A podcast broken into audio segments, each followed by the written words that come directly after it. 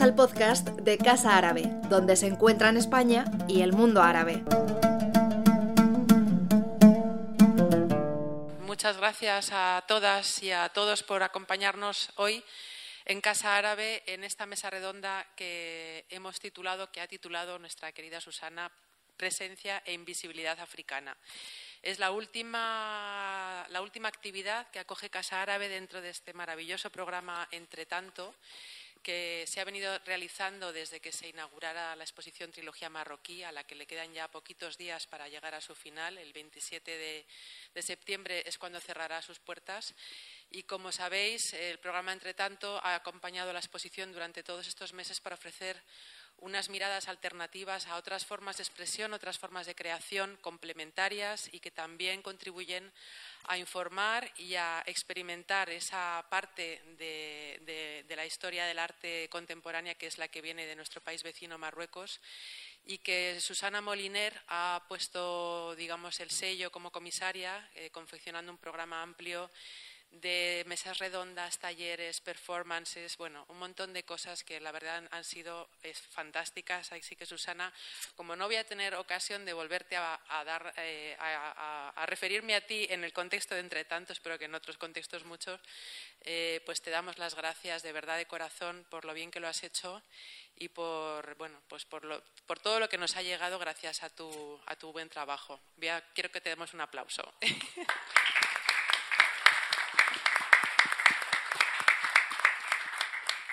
Es, para nosotros realmente ha sido una cosa estupenda poder haber participado junto con el Museo Reina Sofía y Media Lab Prado en este programa. Y bueno, la mesa redonda de hoy eh, tiene como invitado eh, principal a Mbarek Bushishi, que es eh, una artista y profesor de arte que nos visita desde Marruecos. Él va a participar en esta mesa redonda de hoy, pero en realidad viene a Madrid también para conducir un taller con el Departamento de Educación del Museo Reina Sofía que se va a dar en un instituto en, Usera a partir de mañana durante tres días con alumnos de ese instituto y bueno, pues se me consta que Embarek está entusiasmado con este proyecto, así que seguro que va a ser eh, también muy nutritivo para los alumnos y para los que podamos luego eh, ver un poco el resultado. Eh, el encuentro de hoy lo va, bueno, participa junto con Embarek Jason García López y lo va a conducir Sara Babiker, que es periodista, es antropóloga de formación y bueno, pues en sus escritos se vuelca siempre una mirada muy interesante sobre estas cuestiones que tienen que ver con eh, colonialidad, feminismos, eh, identidades, un asunto que va a ser un poco el eje central de esta charla en relación con el continente africano, con esas maneras de, mirar hacia el continente africano, de referenciarlo, de autorreferenciarse y, por supuesto, de Marruecos en relación con, el propio continente africano. Así que, sin más, eh, Sara, te dejo la palabra y la mesa es tuya. Bueno, muchas gracias Nuria, muchas gracias Susana por dirigir, comandar este barco y, e invitarme ¿no? a participar en él, además justamente en esta última sesión de cierre. Es un placer estar con Embarek y, con Jason y bueno, espero que estemos todos bien, ¿qué tal están?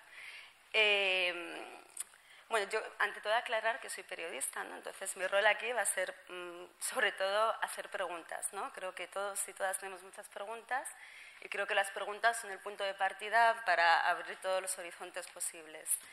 Em, creo que, justamente en este marco ¿no? de, entre tanto, acompañando la teología marroquí, eh, tenemos la, la posibilidad ¿no? de, ampliar el debate y expandir la mirada sobre nuestro país vecino, ¿no? Eh, más allá de los estereotipos, de las rivalidades históricas, de la geopolítica. Eh, y de todas estas simplificaciones que nos, pues, que nos impiden ¿no? Eh, un, un, diálogo ulterior con, con Marruecos ¿no? y también con, con, con África. Eh, y creo que es además mm, mirando al vecino, mirando a lo que tenemos cerca, sus complejidades, como mejor nos entendemos ¿no? a, a, nosotros mismos, ¿no? como se entienden mejor las propias realidades y las propias complejidades. Em, es un desprecio histórico y epistemológico, digamos, desconocer al vecino, ¿no? Es algo que empobrece la cultura, nuestra cultura, la cultura de este país. Eh, como a desconocer el vecino me refiero tanto a, Marruecos como, como, a África, ¿no?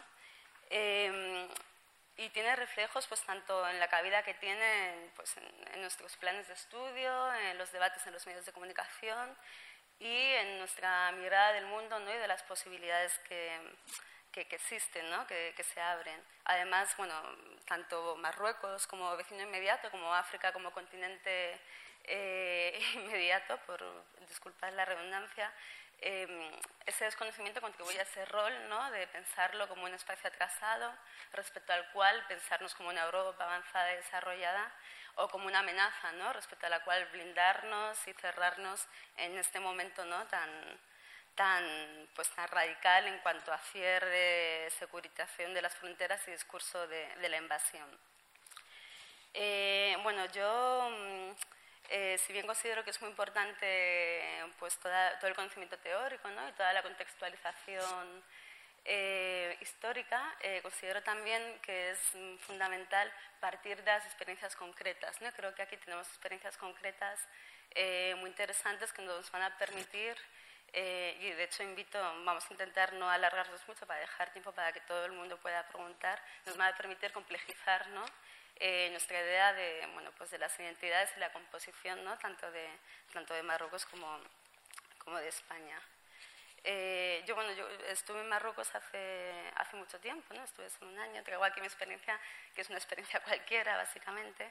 Y, y, cuando hablo ¿no? de este desconocimiento, hablo también un poco en primera persona. ¿no? Yo cuando aterricé por primera vez en Marruecos, a pesar de haber estudiado en distintas cuestiones sobre la realidad marroquí, Em, me encontré en el desconcierto más, más profundo, ¿no? Lo imaginaba como un país marrón, árido, estas cosas, ¿no? Eh, asociadas un poco a lo árabe, y bueno, encontré un, país verde, eh, un país mm, muy vital, con muchas identidades distintas, eh, un país donde la colonización se, había dejado huellas muy diversas, ¿no? La, la, la, francesa, la española, pero bueno, también la, la árabe, un país con diversas identidades más allá de, la árabe.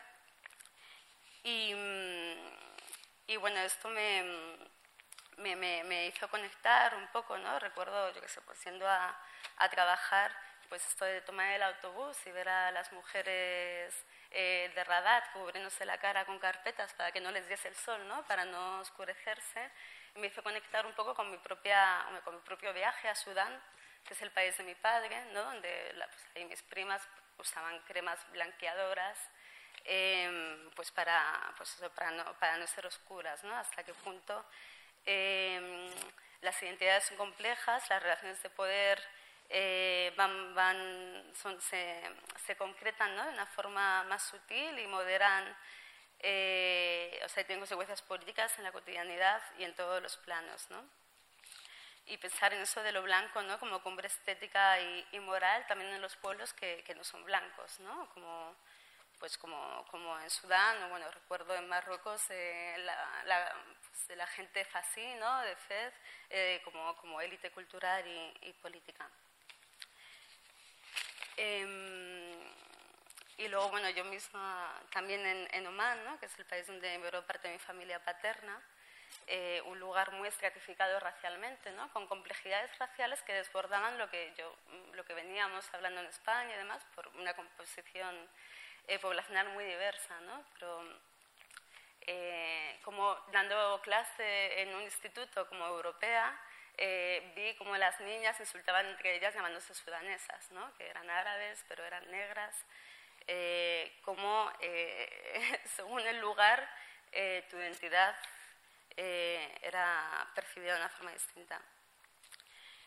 Em, bueno, la verdad es que yo, em, al contrario ¿no? de lo que ha pasado con otra gente, solo empecé a leer de este tipo de experiencias ¿no? de, relacionadas con la raza de gente más joven que, yo. ¿no? Creo que hay toda una nueva generación aquí en, en, en, España, ¿no? que está poniendo la raza como un lugar de enunciación y como un lugar de problematización y que es muy importante escucharles. ¿no? Que, Em, entonces, esa posición de escucha, ¿no? Eh, bueno, os invito a escuchar a estas dos personas ¿no? que han vivido desde una experiencia muy situada y muy particular eh, la identidad africana eh, y, la, y la negritud. Y bueno, creo que nos van a permitir ¿no? tener una perspectiva muy amplia, muy, muy diversa al mismo tiempo, ¿no? porque son eh, pues experiencias por edad, por la localización geográfica, eh, por, por, su mirada artística, muy, pues muy, no, no, diría complementarias, pero muy, muy lejanas y con muchas cosas en común. y bueno, pues con, con este fin ¿no? de, de, situar la mirada, de, trascender las abstracciones de la identidad, ¿no? que son tan estériles, que, que dificultan tanto el diálogo, eh, pues vamos a, a interrogar, sin que sea un interrogatorio, vamos a interpelar a, a Embarek y a, Jason. Bueno, paso a presentarles. Eh, Embarek Bouchichi es un artista marroquí, como comentaba Nuria, nacido en Aka, que está al sur de Marruecos, cerca de la frontera con Argelia, en la región de Susmasa, ¿no? que combina por un lado el Atlas, al norte, el Atlántico, el, el Sáhara, como es ya es un espacio ¿no? de encuentros de, de, mundos distintos. Eh, tiene una mirada artística que puentea, que transita entre lo individual ¿no? y, lo exterior. Eh, bueno, hacia una visión más amplia, ¿no? que va del yo hacia, hacia la amplitud, eh, ligada con lo social y, y, con lo histórico. Profesor de arte en Dahanut, no sé si lo he pronunciado bien, eh, cerca de Marrakech. Bueno, eh, en que explora los límites, ¿no? trabaja en la frontera entre lo estético y, lo social y reconoce la mezcla justamente de culturas en, en su mirada y en su obra. Eh, se graduó en el Centro Pedagógico Regional, en el Centro Pedagógico Regional de Rabat, y ha participado con su obra en todo el mundo, prácticamente por lo que he visto. Eh, desde, bueno, desde el Mediterráneo Sur, eh, Marruecos, Túnez, Egipto, en África, en Sudáfrica, en, Dakar, en, Senegal y bueno, también en, Europa y en Canadá y Estados Unidos y Brasil. Jason García López nació en Cali y llegó a Madrid con nueve años y bueno, creo que muchos sabemos que es un componente esencial de la nueva generación de activistas antirracistas en el Estado español. Politólogo y poeta, ¿no? se pueden ser las dos cosas. Eh, García López ha formado parte de organizaciones y colectivos que luchan contra el racismo y está en el movimiento por visibilizar la identidad africana en, en el Estado español. Eh, un componente que ha sido pues, tanto invisibilizado como subalternizado históricamente. Jason también cuenta con una intensa trayectoria en el ámbito político. Eh, fue candidato en las primarias de Podemos y ha sido asesor de la diputada Rita Bosao. En su libro Derecho de Admisión, que ya tendremos ocasión de, escuchar, eh, desborda también los límites de la identidad y del género poético y también del formato. Eh, permitiendo transitar de, pues, del libro a, a los vídeos para poder escuchar su voz en este mismo ejercicio de ampliar miradas, de implicarse en una creación cultural que acompañe a su acción política. Y estamos a punto de empezar con las preguntas. La dinámica es esta, ¿no? Voy a hacer una serie de preguntas individuales a, ambos. Eh, y luego pedirles que, bueno, que desarrollen un par de ejes comunes. Eh, y bueno, pues invito de verdad a, a, que entre todo lo que van a contar, que seguro que es mucho y muy fértil, eh, pues penséis ¿no? en nuevas líneas, nuevas eh, ventanitas que abrir en este discurso de, o en esta cuestión de las identidades. Bueno, pues vamos a empezar con Jason. Eh, te he leído hablar ¿no? Em, de, de, que tú, de que tu identidad sería híbrida. Eh, quería preguntarte qué entiendes por una identidad híbrida y si acaso no todos y todas tenemos una cierta hibridez en nuestra identidad. Sí, no, primero que todo agradecer muchísimo esta invitación, o sea, para mí es un honor estar aquí conversando con Barek y también con, con Sara y poder de alguna manera discutir cuestiones que no solemos discutir o todavía digamos no están presentes en el debate público que esperamos que en los próximos años gracias al propio empuje del movimiento antirracista pueda llegar a más lugares ¿no? y se materialice más allá del discurso en cambios estructurales en el sentido de, la, de qué es la identidad híbrida para mí, o sea, mm, de alguna manera formo parte de esa generación que, que emigramos en la infancia. Entonces, para mí, la identidad híbrida se compone de diferentes elementos culturales, sociales y políticos y en mi caso personal es eh, esos elementos que digamos que están en casa, ¿no? la comida, la música, con esos elementos que están fuera y de alguna manera incorporamos a través de la socialización, el colegio, las relaciones con los amigos y demás. Sin embargo, cuando estaba pensando en esta idea de identidad híbrida, ¿no? Eh, me, venía, me venía a la cabeza más la reflexión acerca de cómo se, está, cómo se utiliza el planteamiento, el marco, la identidad híbrida en el contexto español. Y el planteamiento y, el marco desde donde se piensa la identidad híbrida muchas veces pone de alguna manera sobre la mesa la idea de raza, pero no lo plantea como una cuestión para analizar los efectos materiales y los efectos del racismo, sino como una cuestión abstracta.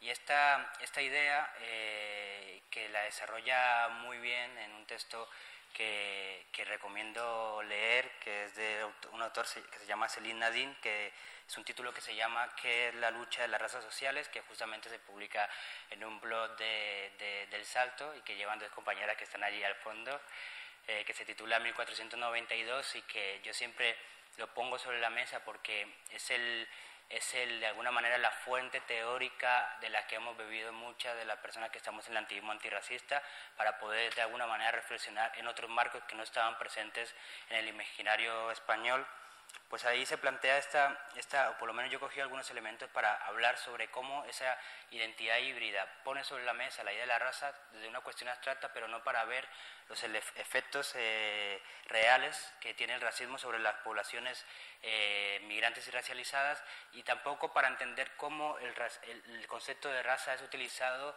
por las propias comunidades no blancas en este contexto. ¿no? Voy a intentar ir lo más rápido posible porque tampoco quiero ocupar mucho, mucho tiempo, pero sí como quería poner sobre la mesa alguna, algunas cuestiones.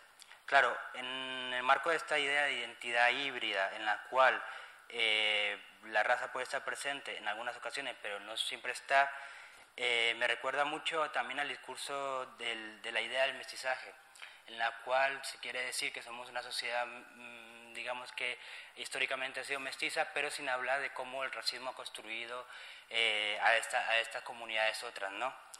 También en esta idea de poder, digamos, complejizar un poco desde la propia idea de antirracismo, estas identidades híbridas, pondría sobre la mesa este texto, como antes lo he planteado, y la idea de la, de la, de la, de la, de la lucha de, razas sociales. ¿no? En, el contexto del marxismo se plantea la lucha de clases sociales, en el contexto, digamos, de la teoría crítica de la raza se plantea la lucha de razas sociales y, más en este texto, donde se produce una jerarquización racial, donde lo blanco se sitúa en la pirámide y lo, lo, lo otro, lo que no es blanco, va, digamos, descendiendo, haciendo una jerarquía.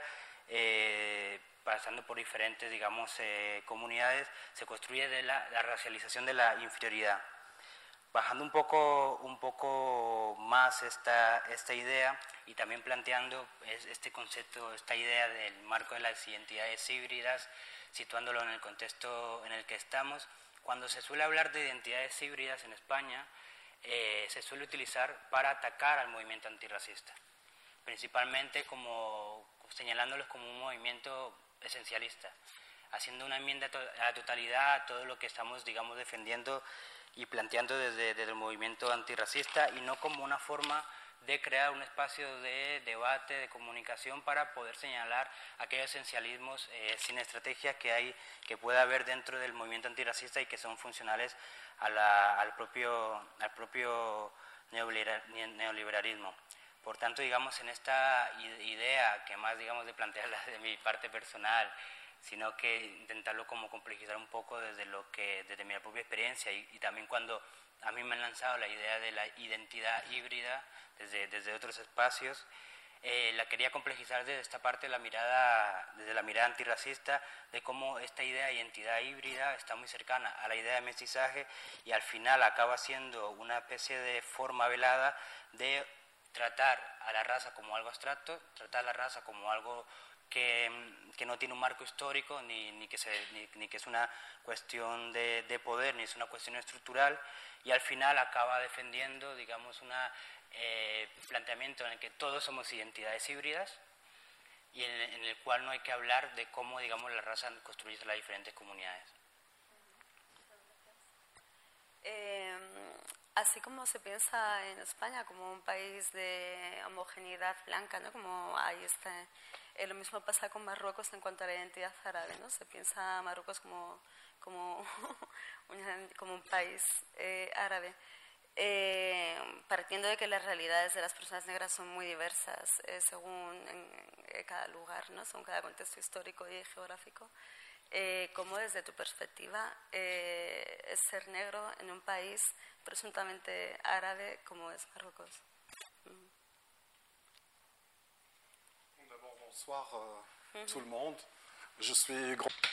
Muy buenas tardes a todos. Es para mí un placer estar aquí y me gustaría agradecer a todos los que han estado conmigo, Susana, toda la organización de la Casa Árabe, Cristina, etcétera. Es un enorme placer para mí estar aquí y me disculpo, me disculpo porque no hablo español. Es eh, verdad que estamos en un país eh, vecino y a mí me parece que hoy en día es eh, un idioma fundamental para curar todo aquello lo que queremos olvidar y para reducir distancias y siento muchísimo no hablar, por lo tanto, español. ¿Qué es para mí ser negro en Marruecos? Pues esta pregunta me la planteo yo continuamente a través de mi práctica. Y pues eh, precisamente esto lleva mi camino de vida. Yo nací en Aca, un pueblo en la frontera de Argelia, en mitad del desierto, pero para mí es un lugar que califico como un lugar de memoria yo tengo esta memoria, y esta memoria hacia la cual em, da la espalda Marruecos por, en su construcción de la civilización mm, y en el modelo que quieren construir. Es decir, ya no queremos ver el sur de Marruecos, nos dirigimos siempre hacia el norte. Bueno, yo nací en Aca y más del 90% de la población de Aca es negra. Para mí no había una cuestión de raza, éramos todos los mismos. Y creo que a partir del momento en que mis padres empezaron a viajar, cuando yo tenía tres meses a otra ciudad, pues mm, ahí integré los nuevos códigos de la calle, de esta nueva realidad marroquí. Y ahí es cuando me di cuenta que era negra, ahí negro. Ahí realmente me di cuenta que los otros me calificaban como negro. Y para volver a esta pregunta de qué es ser negro en Marruecos, pues eh, yo lo veo como una comunicación de ida y vuelta. Por un lado está la ciudad, el espacio urbano marroquí que evoluciona y luego por otro lado está eh, el campo, esa parte por detrás de la montaña, esos espacios eh, ocultos que están más ligados con el resto del continente africano. Yo conozco estos lugares. Eh. Bueno, yo he hecho un poco la ida y vuelta entre estos espacios y es lo que yo llamo hoy la desconstrucción de una visión. Es decir, intento tocar de cerca, examinar a través de lo que he vivido, a través de mi memoria, gracias a que existe todavía esta realidad, pues quiero pasar por esta especie de horizontalidad que me hace llegar para ver a las personas directamente con otra relación y acabar con los estereotipos. Digamos que trabajar con nuestro idioma, porque luego se me inculcó la cuestión artística y para mí es como otro idioma, otra lengua. Con esta cuestión planteada en Barek, eh, bueno, tú eh, naciste en, Cali, yo no sé si mantienes relación con, con la ciudad, eh, entiendo que sí, hasta cierto punto. pero sí me gustaría saber qué, qué, podrías rescatar, ¿no? No, sé, no, no denominaría como diferencias, pero eh, miras ¿no? ese ser negro en, Cali frente a ser negro en, España. Sí, o sea, para mí, digamos que plantearme el ser negro en Cali es una cuestión muy complicada porque justamente yo no tuve esa revelación de ser negro en Colombia, en Cali, ¿no? O sea, yo vine aquí a España con, con nueve años y en Cali viví hasta los seis, siete años, por tanto no tuve esa esa, esa experiencia primera en la cual te das cuenta de que, de que eres negro. Eso lo, lo, lo, empecé a tener aquí. Es más, en uno de los poemas que, del último poemario que, que, he publicado, hay, uno, hay un poema que se llama Control aleatorio, que se refiere a las paradas por perfil racial, en la cual allí planteo la primera vez que yo sentí o que recuerdo que la sociedad española me llamó negro, ¿no? Cuando estaba corriendo un día con mi hermano por la calle y de repente con, éramos, teníamos 11 años y nos para la policía para pedirnos los papeles, ¿no? En ese momento es cuando la sociedad, en este caso eh, eh, materializada en la parte de la, en, la policía, te, te, dice negro, ¿no? Por, porque te para por tu color de, por, por tu color de piel. Por tanto, yo no me puedo enunciar desde la experiencia eh, de ser negro en, en un contexto como como Cali, hablando con hermanos y hermanas entre varios eh, durante todos estos años, ¿no? Eh, entre los que se encuentra, por ejemplo, aquí está Jesús Caravalli, eh, me comentan que la situación, digamos, de la población colombiana, muy por, muy, por plantearlo muy por encima, ¿no? Se han conseguido algunos logros institucionales, como puede ser esa Ley 70 de 1993, donde se, donde se reconocen los territorios históricos de las comunidades negras en España, también hay un reconocimiento a nivel constitucional de las comunidades eh, negras y también del pueblo, de los pueblos indígenas y del pueblo gitano, pero tanto los, lo, que me comentan los hermanos, hermanas y los informes nacionales e internacionales sobre la situación de las comunidades negras, afrocolombianas, poblaciones raizales y palenqueras en Colombia, es una situación de, de vivir en condiciones infrahumanas y también son una de las principales víctimas de todo lo que es el, desplazamiento interno que ha provocado el conflicto colombiano. Al, intentar unir esta experiencia entre ser negro en Colombia y ser negro en España, poniendo sobre la mesa que hay una separación geopolítica bastante grande sobre el papel que ocupa España y el papel que ocupa Colombia en el, en el, en el mundo, intentar así como, como, como, como, como eso, como pensar, reflexionar y justamente también utilizando este texto de Selim, veía que una de las, posibilidades de unir la experiencia negra en, Colombia y la posibilidad de unir la experiencia negra en España era el papel del Estado-Nación como una, como una instancia principal de opresión hacia las comunidades negras. Esta, estas opresiones se, se dan de, de, diferente manera, principalmente a través de la violencia, pero también todo un aparato ideológico que excluye a las poblaciones negras de, de, los, de los espacios de poder y que de alguna manera reproduce lo que aquí en España no se habla tanto y que se está empezando a hablar, que es la idea de la supremacía blanca.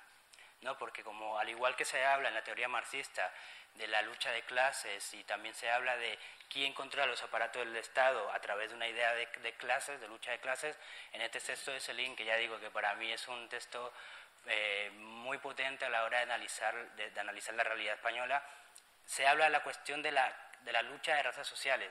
Y aquí también se pregunta quién es el que controla los aparatos del Estado en esta cuestión de, de las razas sociales.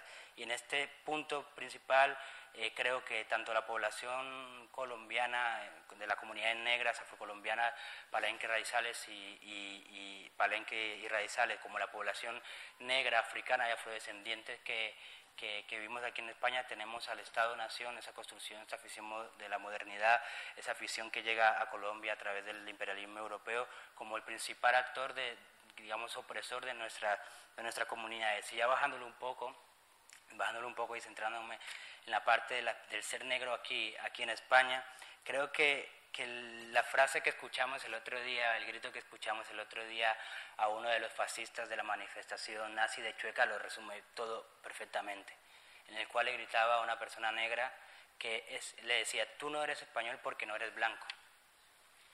Esa frase que digamos que algunos se sienten cómodos situando simplemente, situándola simplemente en la cuestión de la extrema derecha, es lo que le dijo el Tribunal Constitucional a Rosalind Williams en el 2001, cuando Rosalind Williams fue al Tribunal Constitucional a, denunciar una parada policial por perfil racial.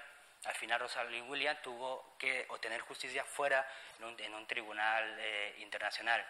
Claro, esto fue en el 2001, que el Tribunal Constitucional le dice a Rosalind Williams que es normal que te pare la policía porque tú eres negra y por tanto no eres española. Lo mismo que dice el fascista mm, el otro día. Pero es que en el 2018 ya bajo un gobierno socialista, eh, está la denuncia de Selmah Muhammad, que él va al Tribunal Constitucional también por una parada por perfil racial, porque al ser parado por la policía le pregunta por qué lo para y la policía le dice, ¿por qué eres negro? ¿Por qué te voy a parar? Él lo denuncia, el Tribunal Constitucional no admite la, la denuncia y tiene que ir al Tribunal Europeo de Derechos Humanos en el 2018. ¿Qué dice la abogacía del Estado para defenderse sobre esta denuncia? Lo mismo que le dijo a Rosalind Williams en el 2001. Por tanto, la experiencia negra, para ir terminando esta atravesada aquí en España, fue una negación constante de lo afro. Esto es principalmente, históricamente, esto lo ha trabajado diferentes, diferentes historiadores, tanto afro como no, pero yo aquí voy a nombrar a, los afros que han estado trabajando esto. En este caso, le recomiendo mucho la lectura del, historiador africano descendiente Antumi Toasille, que tiene diferentes investigaciones sobre la negación de la presencia afro en la historia de España, y también a la historiadora y doctora en filosofía de la ciencia Esther Mayoko, que hace poco publicó un texto bastante potente que se titula Céspedes y la colonialidad del archivo, historias de negritud y fuga de la modernidad española. Aquí, en estos, digamos, en este, en este texto, pero también las investigaciones de, de, de, Antumi, se clarifica muy bien por qué España niega su relación con lo afro. España niega su relación con lo afro porque quiere negar su pasado esclavista. Y también niega su relación con lo afro porque quiere ser parte del imaginario de la idea de Europa, quiere alejarse de lo africano que está relacionado con la barbarie y quiere acercarse a la Europa, a la Europa occidental de la civilización. ¿no? Y ya para, para ir terminando, eh, también está, y estas ideas también están en, el texto de, de Esther Mayoko, que me parece principal y que atraviesa la negación de la, de la, de la, población, de la existencia, de la presencia histórica de la población afro aquí en España, es ese concepto de amnesia colonial que tiene una relación muy cercana con otro concepto que es el de epistemología de la ignorancia de Charles Mills, en el cual ya no vale, ya no se justifica la subordinación racial como se dio en el periodo colonial, sino que se borra, se borra absolutamente todo tipo de, significación a, esa, a esa justificación racial y lo que queda en el camino es algo, también es un concepto de Paul Gilroy que se llama, que se, bueno, es un concepto que es melancolía postcolonial, en el cual esa melancolía eh, postcolonial es el sustrato de todos los discursos de odio racistas y de todas las prácticas, los mecanismos que hay contra la población eh, africana y afrodescendiente, pero no simplemente, ¿no? contra todo aquella que es lo blanco, contra todo aquello que está por debajo de lo blanco. En enlazando un poco con lo que comentaba Jason, ¿no? de que él sintió eh, que no era, o sea, que era negro la primera vez que lo pararon eh, con 11 años eh, corriendo con su hermano. tú hablabas de, bueno, de tu deconstrucción, del ir y venir, pero también te quería preguntar cómo, cómo percibes, cómo sientes que eres percibido, ¿no? Si también hubo este momento, ¿no? ¿Cuáles son los distintos momentos en los que en los que de pronto eres consciente ¿no? de, tu, de tu no bueno, de, de, tu, de, de, ese ser un otro en el propio estado ¿no? en, el que, en el que has nacido y en el que vives. Y también en ese sentido la relación con, con el lugar del Estado-Nación también de Marruecos, ¿no? O sea, cómo, cómo Marruecos como Estado se relaciona con la raza.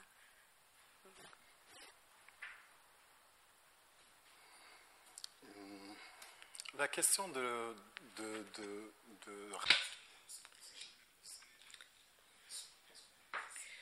El discurso racial nunca se ha planteado a nivel oficial. Tan solo algunos investigadores o algunos eh, extranjeros eh, pues nos han considerado como un tema de debate. Siempre ha sido un tabú en Marruecos y lo que se utiliza mucho en Marruecos, como es la palabra tolerancia, pues eh, no tiene sentido ninguno, porque bajo esta tolerancia estamos eh, frente a un muro que tapa algo. Estamos, es verdad que dentro de una noción de diversidad en Marruecos, pero al mismo tiempo, pues existe una raza superior, una raza invisible, Muchas veces he tenido que repetir, soy marroquí, soy marroquí, soy marroquí, es decir, he tenido que defender que soy marroquí porque me paran en el aeropuerto o en un taxi por todos lados. Y en todas partes eh, muchas veces me hablan en un idioma extranjero porque me consideran sencillamente africano. Y la africanidad en el imaginario marroquí está ligada al color de la piel, y esto es algo que tenemos que destruir. La africanidad son una serie de ideas, de cultura, es una cultura, es una forma de vivir, es una visión y no es un color de piel.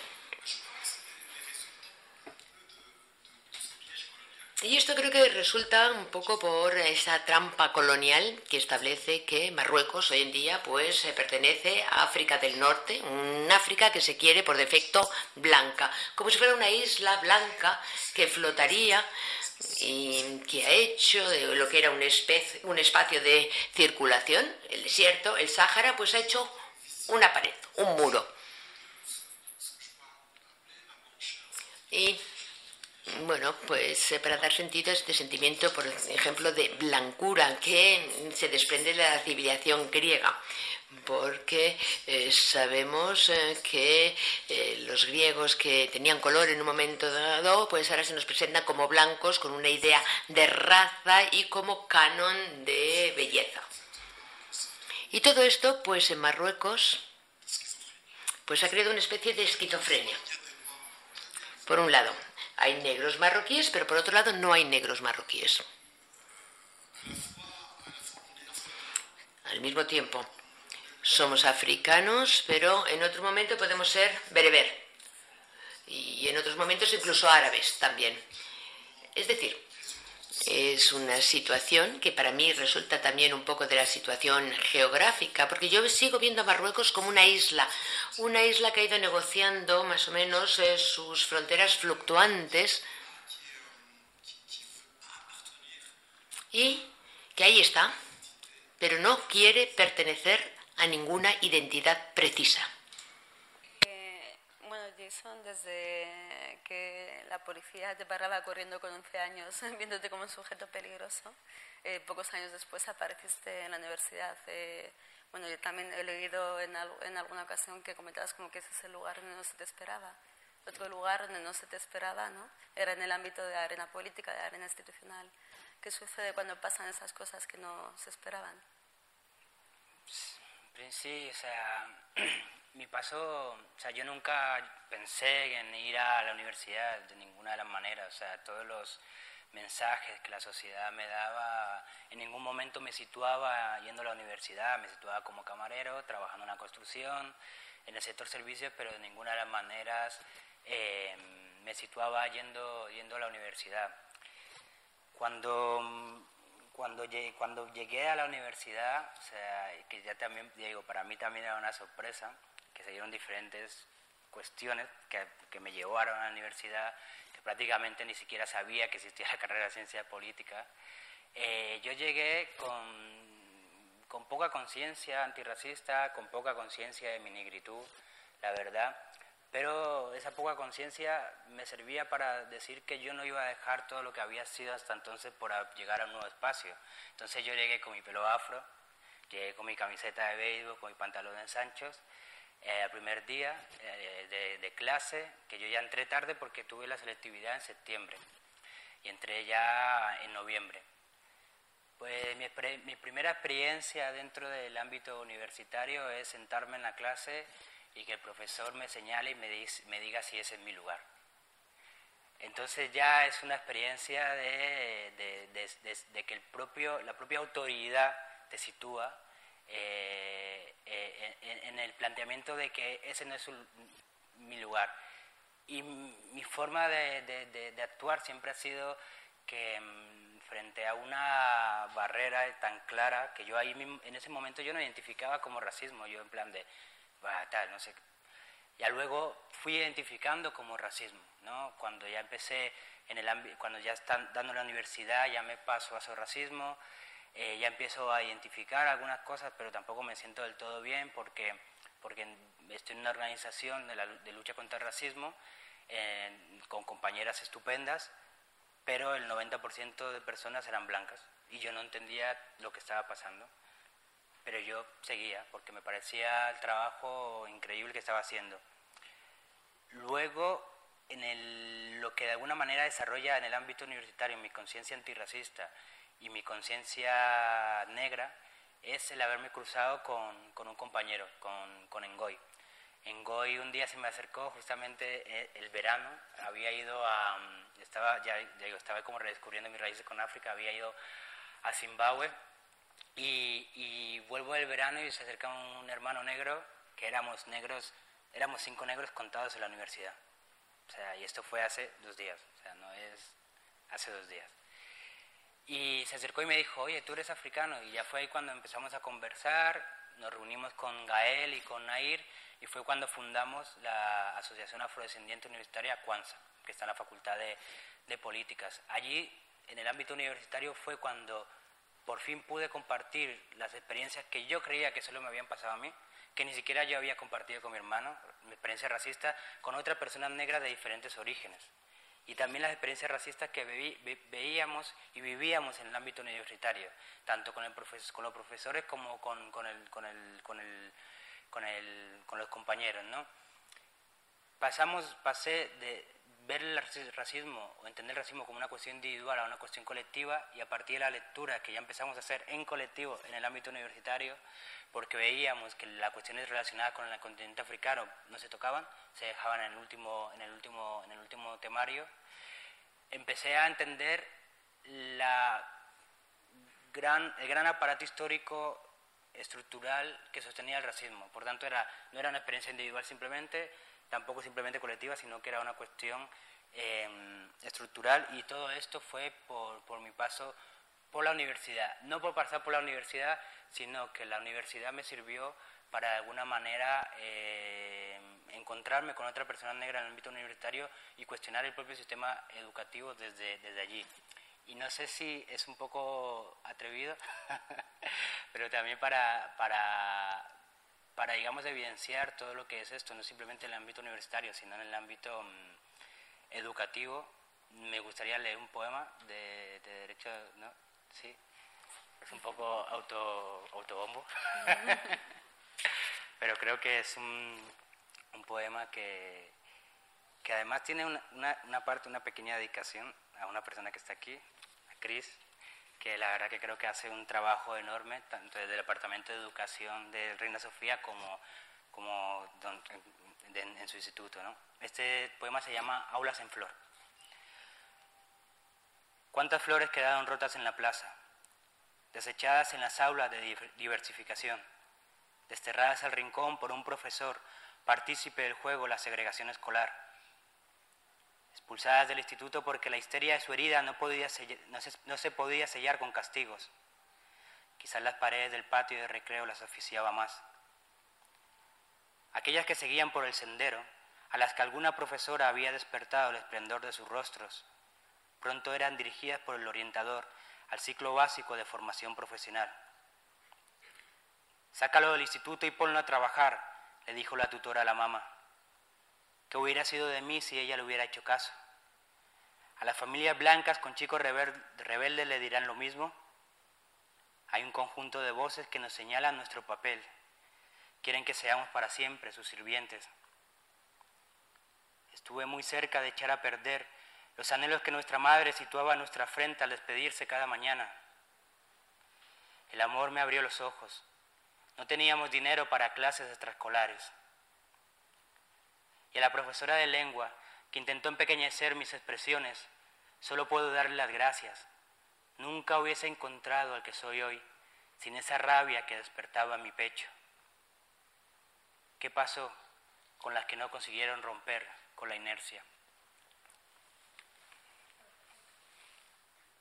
Em, en Barek hablabas de, bueno, de esta esquizofrenia eh, como has definido, ¿no? Eh, la actitud, eh, bueno, la forma que tiene Marruecos de afrontar la raza, ¿de qué manera tu arte dialoga con, con esta esquizofrenia? Bah, la esquizofrenia me mène justement à se défendre tout. Pues la esquizofrenia me lleva precisamente a intentar responder siempre, una y otra vez, a esta pregunta de ¿de dónde vengo? Siempre se me pregunta, ¿de dónde vienes? ¿Cuál es tu origen? E incluso si respondo, pues soy marroquí, me dicen, ¿pero de qué origen? Y luego está todo este trabajo, todo este trabajo que me lleva a esta idea de responder, responder con herramientas que he aprendido, que sin duda son herramientas occidentales, pero son también herramientas que intento de maridar con mi cultura y que además me fascinan dentro de una lógica em, de funcionamiento como la perfección, el escapar a la lógica industrial de la serie, etcétera. Y todo esto me lleva a trabajar sobre realidades que no son necesariamente visibles en Marruecos o que no se quieren reconocer. Este trabajo, por ejemplo, es un trabajo que he realizado en una región del sudeste marroquí. Y les pedí a personas negras como yo que eh, cogieran un puñado de tierra y que lo apretaran para poner en cuestión lo que hoy se llama la mano de obra, la mano al servicio del otro.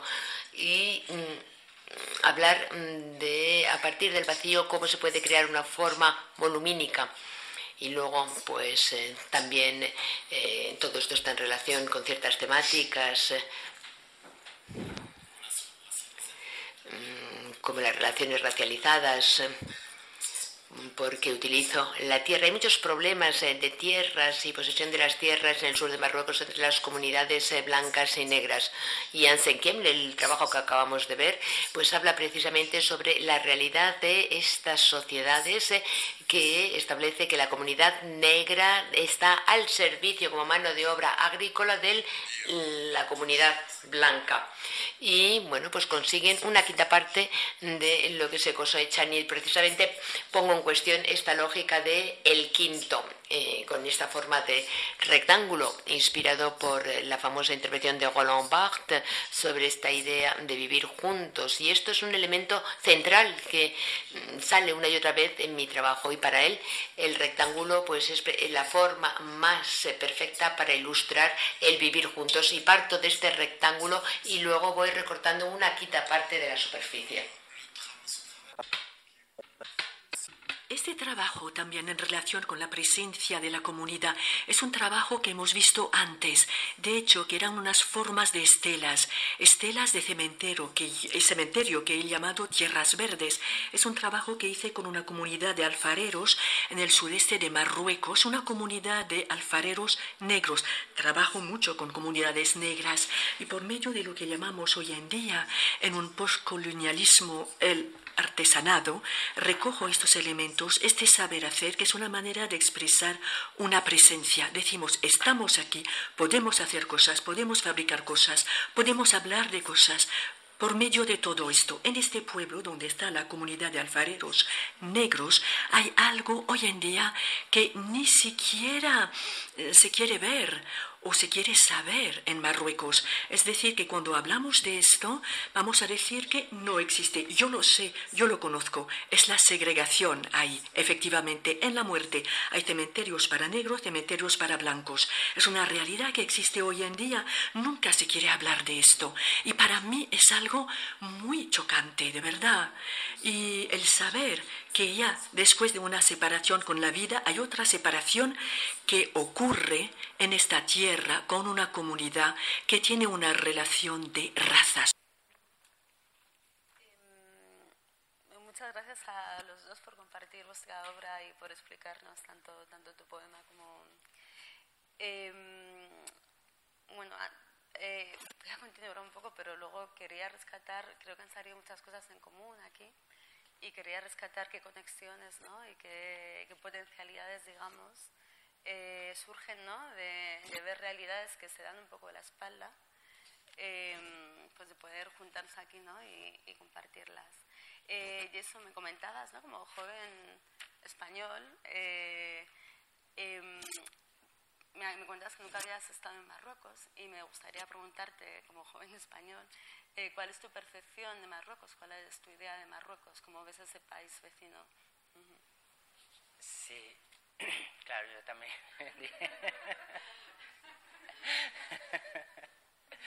Digo, joder, vaya pregunta. Em, claro, me, me, gustó esa pregunta porque me hizo pensar en... Yo, yo me enuncio como afrocolombiano y como afroespañol pero yo no me pienso como español.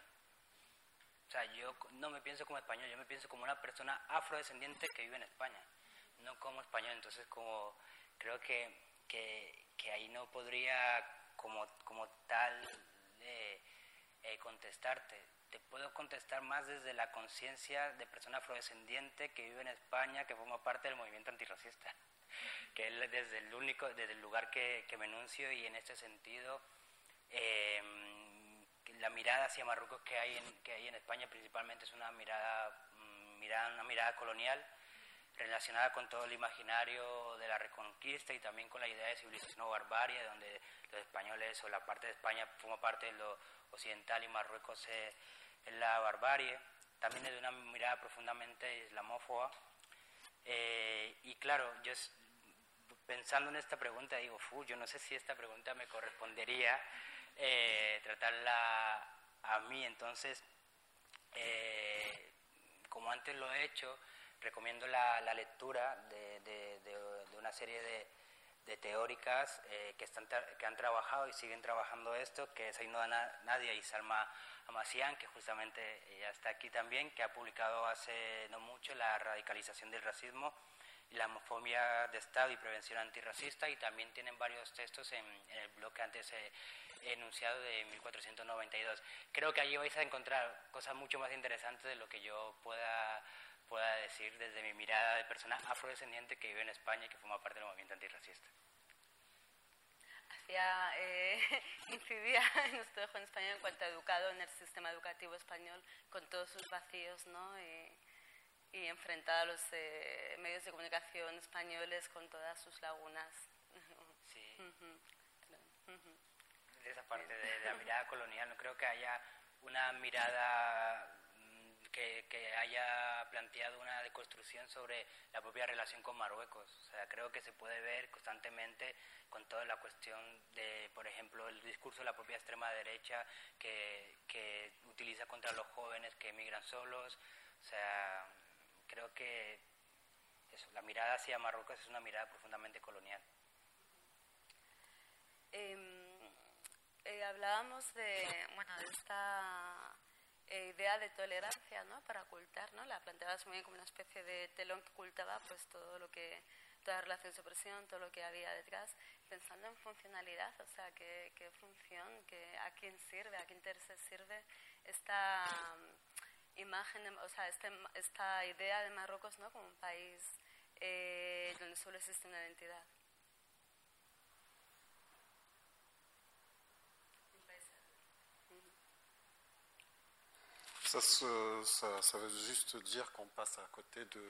Eso significa efectivamente que no vemos lo que uno preconiza. Uno habla de riqueza, pues no, efectivamente nos privamos de un potencial enorme.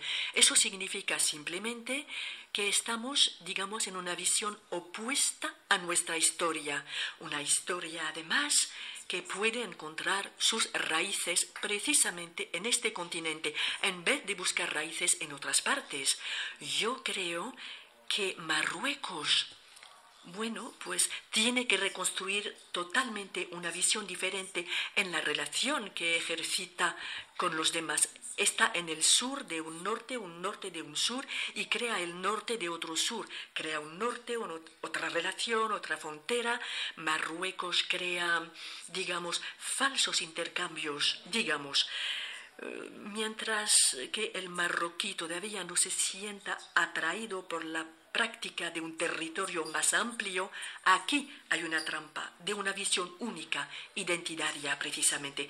Es demasiado difícil convencer incluso a los amigos hoy en día diciendo que voy a ir a Malí, me voy a ir a Malí, por ejemplo, porque normalmente tendría que ir a Francia. ¿Por qué voy a Malí? Tendría que ir a Francia. Y ahí me recuerdo, me acuerdo de algo bastante fantástico, digamos una especie de visión gracias a una amiga en 2013.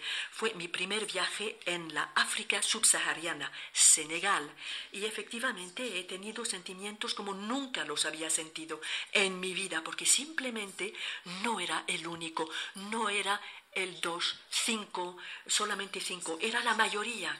Y ahí es algo de verdad que ha sido fantástico. Vivía yo un momento en el que yo pasaba desapercibido. Era invisible, pero una invisibilidad positiva, efectivamente, como los demás, que me amalgama, que no me califica con el color de mi piel antes de decir mi nombre hay como una especie de, mm, no sé, de realidad espejo, de situación espejo, ¿no? Eh, lo habéis, tú lo acabas de pronunciarlo, como Marruecos siendo el norte del sur y el sur del norte y esta Eh, C'est vrai, tu as dit que le Maroc est le sud du nord, le nord du sud, il y a une sorte de miroir, et donc par conséquent, eh bien, euh, l'Espagne aussi est le sud du nord et revendique le nord. À tous les deux, j'aimerais vous demander, qu'est-ce qu'implique cette condition? O sea, de ser sur del norte, de tener que reafirmar la condición de norte ¿no? para España y de sentirse el norte del sur, de tener que reafirmar eh, estar por encima ¿no? del sur eh, para ambos países. Sí, o sea, por poner una cuestión muy concreta, creo que, mm, que a nivel, digamos, en la política migratoria se puede ver perfectamente, ¿no? O sea, cómo, cómo al final, antes como planteaba, de que España en ese intento de europeizarse se aleja absolutamente de su pasado africano y su pasado negro, eh, y además eh, se convierte en el, en, el, guardián de la frontera europea y de la blanquitud europea y de la homogeneización europea a partir de, de la idea de la blanquitud. En el caso, digamos, no sé, de la propia propio Marruecos, que no sé, pero ahí creo que hay una parte también de que por lo menos poner sobre la mesa ¿no? el papel de, de, Estado guardián de la, también de la Europa fortaleza con la, con la política de externalización de fronteras, creo que también es, es, algo a, a, poner sobre, sobre, la, sobre el debate. Pour moi, en fait. Para mí, efectivamente, en esta experiencia de la pandemia estaba en el sur del sur, el sur de Marruecos. Y efectivamente me he dado cuenta de que entonces me he movido, pero no solamente en el sur. Y esto me ha confirmado una idea. Yo no necesito ir hacia el norte para entender mejor. Quiero ir cada vez más hacia el sur. Así puedo entender y destruir la imagen y destruir ¿Qué más? Destruir también el poder que el otro tiene sobre mí, es decir, reducirme siempre a un sujeto antropológico, ya sea el sujeto de la escritura de su mirada, u otro sujeto. Y a mí me parece efectivamente que precisamente quiero desafiar esta idea del archivo. Yo creo que en Marruecos vivimos una gran parte de nuestras imágenes, de nuestros archivos que no nos pertenecen, que se construyen alrededor de nosotros, que se construyen en alguna parte en el norte. Ahora ha llegado el momento de volver a apoderarse de una escritura escrita por un sur, un sur, no solamente el sur geográfico, sino un sur que diversifica la mirada, el punto de vista, es decir, que estoy ahí, puedo mirar, puedo mirar allá, puedo mirar el sur y el sur puede ser el norte si lo quiero, y esta elección puede ser una fuerza para el ser humano. Y defiendo esto como visión. Has hablado ambos de, de ese lugar de enunciación, ¿no? Eh, recuerdo, Jason, que cuando hablabas de cuando entraste en la universidad y acabaste con compañeros muy activistas, muy buena gente, pero en su mayoría blanca, ¿no? Te preguntabas qué pasaba ahí y pasaste un espacio de enunciación desde las personas de las que son contadas, ¿no? De las que se habla y que son objeto de... Y esto mismo, ¿no? Acabas de reflejar en cierto modo en Barek sobre, pues, la capacidad de no ser de quien se habla, ¿no? Sino de tener esa capacidad de escribir, de enunciar, escribir. Eh, ¿Cuál es, de qué manera, ¿no? Eh, esa, ese lugar de enunciación eh, se manifiesta, se matiza, se potencia a través del arte que cada cual de vosotros empleáis, ¿no? vuestras formas de expresión, la poesía o, el arte plástico. Sí, o sea, yo creo, desde mi punto de vista, que mm, desde el propio movimiento antirracista, no simplemente del movimiento negro, hemos descuidado la parte cultural. Eh, hemos descuidado y la parte de reflexionar y de cuidar nuestra propia creación artística. Y nos hemos dedicado muchas veces al discurso político simplemente. Y no hemos cuidado tanto el discurso artístico, cultural. Y en ese sentido yo siempre pienso, por extrapolarlo, salvando las distancias históricas y geográficas, en la, en la, idea del renacimiento de Harlem, ¿no? O sea, en esa idea del renacimiento de Harlem como un espacio de creación artística, de creación literaria, eh, pintura, música eh, de la propia población negra que dignifica la propia, eh, el propio sujeto negro en una América, Estados Unidos esclavista y de alguna manera ese sustrato que más, más adelante permitiría toda la, una creación de movimiento, movimiento por los derechos civiles, es decir, que, que antes del propio sujeto político que señala a, la institución, parece ser que hubo una especie de boom cultural dentro de la propia comunidad negra que le permitía verse con dignidad, pero no desde el discurso político de un estrado, de, una asamblea, no, sino desde, desde el arte, desde la creación artística. Y creo que actualmente eso es algo que poco a poco se está empezando a cuidar más y mi pequeña aportación es este poemario. Mm, este poemario me ha conectado en algunas ocasiones mucho más que mi activismo político en asambleas y, en espacios, digamos, más partidistas, porque a través de un poema, de, la, de, mi, de cómo ha sido mi proceso migratorio, eh, conecto con la experiencia migratoria de toda una generación que vinimos muy pequeñas aquí a España. Entonces, para mí, digamos, mm, mi planteamiento, mi, mi defensa de la creación artística eh, que también hacemos desde la parte de la organización a la cual yo pertenezco, que es Conciencia Afro, es el de aportar para la creación de una identidad colectiva que aún sigue construyéndose y que nunca va a acabar de construirse, que es la idea de la comunidad negro, africana, afrodescendiente que vivimos aquí en España.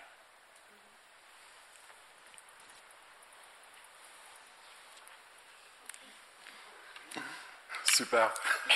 Fantástico. Fantástico.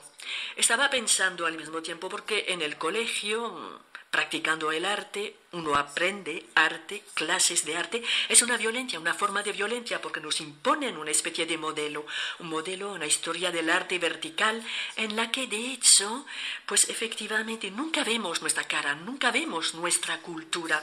Es eh, como un poco las cosas que yo he acumulado en algún momento de mi vida, en el colegio, en la escuela. Cuando abrimos, por ejemplo, un libro escolar, no hay una ilustración, una imagen que se me parece, no veo lo que se me parece a mí. Efectivamente nos imponen una idea, una cultura. La cultura afroamericana es una tercera identidad que ha abierto ese impulso de esperanza, esta cultura de esperanza, esta cultura afroamericana, perdón, afroafricana, negra africana, ha sido precisamente un impulso que me ha permitido ver un negro, un negro que mira a un negro que está mirándose. No es el negro que uno huye, sino que miramos, que apreciamos. De verdad, ha sido un momento en el que de verdad ha sido mi alimentación. Llegado un momento, yo también, por mi parte, he combatido la historia, he invertido estas ideas. Me acuerdo que hice yo una obra un objeto que he llamado el invento de la máquina liberal en negro, es decir, que la realidad económica ha sido el vector esencial detrás de todo lo que podemos vender hoy en día como ideología o discurso político de liberación. Para mí significaba empezar a perturbar, conmover, cosas que se han instalado hoy en día, que podrían retrasar también reacciones, fórmulas, formulaciones de otras miradas, de otros pensamientos. Bueno, pues es lo que quería decir. Em, bueno, comentabas eso también, que llegando a la universidad, ¿no? cuando coincides con estas cinco personas que viviendo de orígenes muy distintos, ¿no? de realidades muy distintas, encontráis algo en común también en el discurso de Mbarek, ¿no? cuando hablaba de ir hacia el sur para descubrir más, para saber más entiendo que hay ese encuentro ¿no? con identidades muy diversas, con realidades muy diversas, y sin embargo eh, algo en común. ¿Cuál es la eh, potencialidad, digamos, ¿no? ¿Qué, qué horizontes abre, qué, abre, qué posibilidades abre? Esa, es encontrar lo común en experiencias tan diversas y cómo, que tú, es algo que has traído al principio, ¿no? Eh, que hablas del esencialismo, o sea, como de que se critica ¿no? el esencialismo en confrontación, digamos, ¿no? a toda esa diversidad de experiencias, de identidades y demás. Eh, ¿Cómo eh, eh, no reificar, digamos, e, eso común, ¿no? Y, y cómo, cómo, dialoga lo concreto, lo particular, lo diverso con la experiencia común de la identidad africana, de... Sí, o sea, ya, digo, o sea, creo que a nivel España lo, lo, negro, por lo menos a la idea de comunidad negra africana y afrodescendiente, que además este, esta, esta última parte negra africana afrodescendiente marca la propia heterogeneidad de voces que hay en la propia comunidad, todavía es, em, digamos, una cuestión en construcción en ese, en ese común, ¿no?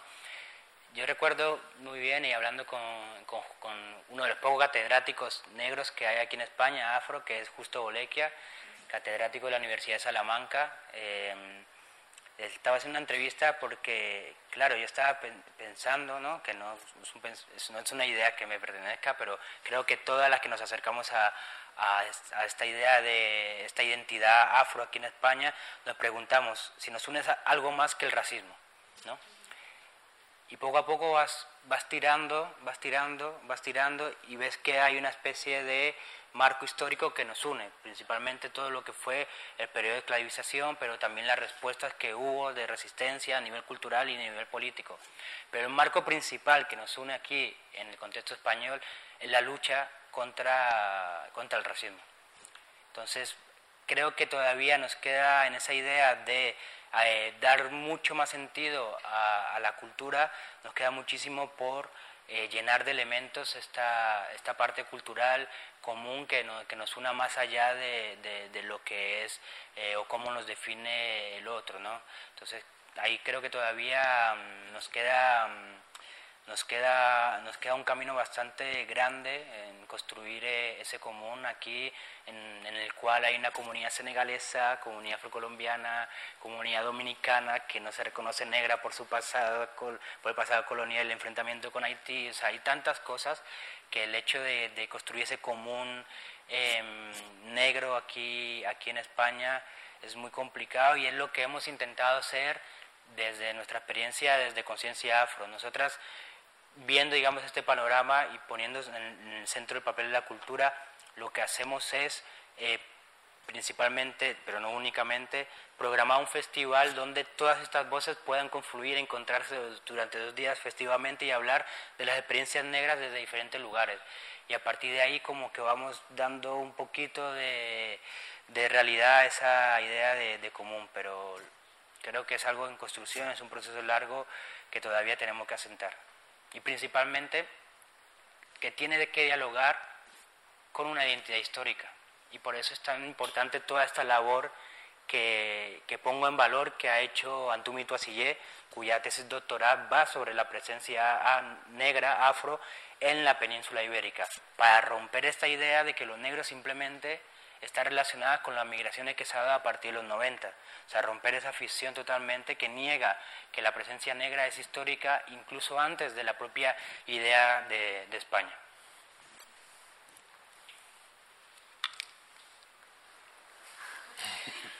No me...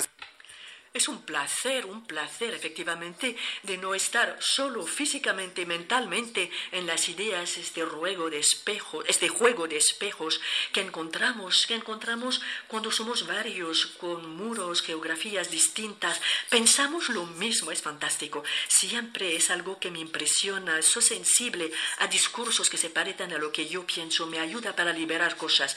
He desarrollado algo en mi práctica que llamo el compañerismo. Desde hace algunos años he descubierto en mi región mm, de mi nacimiento que había un poeta negro, descendiente de esclavos, que murió en el 73 y que era un poeta muy bueno, itinerante, amazigh, en mi idioma y todos sabemos que esta cultura es una cultura muy oral. Incluso hay un refrán amazir que dice que un día, un día que yo paso y que no inscribo en un verso de un poema es como si este día no hubiera sido vivido. De ahí la importancia de la oralidad.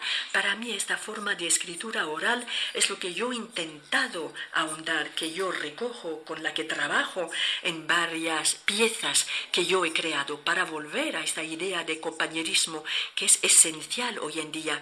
La idea, digamos, de reunirse, la idea de ver, tener voces, tener una mirada compartida es algo fantástico. Cada uno por, por vuestra obra como una forma de, de, cierre para luego abrir la discusión también al público. Eh, te quería preguntar en primer lugar, y eso nos acabas de comentar fuera que vas por la tercera edición de, tu poemario. Eh, hay ¿no? Eh, una cierta un espacio de escucha, de ganas ¿no? de, leerse, de encontrarse en, pues, en productos culturales, en, arte, ¿no? hecho también desde, desde, bueno, desde personas con las que nos podemos identificar. ¿no? Eh, ¿Por qué crees que está teniendo esta llegada a tu, tu poemario? Eh, ¿Qué feedback has tenido de, de, la gente y qué crees que consigues eh, canalizar o compartir a través de tus versos? Sí, creo que estamos en un momento donde se está produciendo pequeñas aperturas, ¿no? gracias al propio impulso del trabajo del movimiento antirracista, de intelectuales antirracistas, y está habiendo una pequeña apertura que en algunas veces es moda, por supuesto, pero que otras veces también lleva a compromisos eh, reales. Mi, poemario, la recepción que yo he tenido del poemario principalmente dirigido a, como decía antes, a esas personas que emigraron en la infancia y que de alguna manera tienen una especie de doble conexión con el país de origen de sus padres, con aquello que ven en casa, comen en casa, bailan en casa y con lo que es fuera, que es la sociedad en la cual se, está, se produce, eh, se ha producido su gran parte de su socialización. Y las, que las personas que me escriben, me escriben de alguna manera diciendo, wow, principalmente con un poema, que es el poema de llegada, que estaban, estoy, están narrando lo mismo que, que yo sentí eh, en ese momento y que no había encontrado palabras. Para mí también era muy especial al tener un hermano gemelo, que mi hermano gemelo se sintiera también a, a través de mis palabras, ¿no? Creo que eso es, es bastante, bastante importante. Y en, este, en esta cuestión de la, de la apertura de una serie de conversaciones, también recomiendo otro test, otro libro, que voy a decir el nombre como se, como se debe, que es un texto, texto del es un libro que acaba de publicar el colectivo Yo Soy el Otre, que es coeditado con, con La Parcería, que es un colectivo de personas colombianas. Es un texto que se llama El Otre, Arte, Cultura e Inmigración en la Ciudad de Madrid, y allí participo con un texto que se llama Construyendo Antirracismo desde la Cultura. Creo que también ese, texto es interesante para que se vean los debates que se está teniendo dentro del antirracismo ligados al, ámbito, al ámbito de la cultura. En Barek, tú mañana vas a hacer este taller en Prado Longo, eh, lo cual a mí me hace mucha ilusión porque yo soy usera y es una zona que conozco bien. Eh, bueno, como todo el mundo sabe aquí, ¿no? Será es un, es un barrio del sur de Madrid eh, con una composición eh, bueno, racial, cultural muy diversa, eh, bueno, muy, muy proletario, donde hay pues, problemáticas muy similares a las que comentaba justamente Jason en su poema sobre, sobre, bueno, sobre, sobre la escuela, ¿no? sobre el instituto. De hecho, todo eso me ha resonado mucho. Eh, hablando de encuentro, de intercambio, ¿qué crees que, se, que se va a generar en ese encuentro ¿no? entre tú, un artista que viene del sur de, Marruecos, un otro eh, en Marruecos, digamos, y esas, otros jóvenes, otras, otros y otras jóvenes en, en Prado Longo, ¿qué, ¿qué, esperas? ¿Con qué propuesta vas?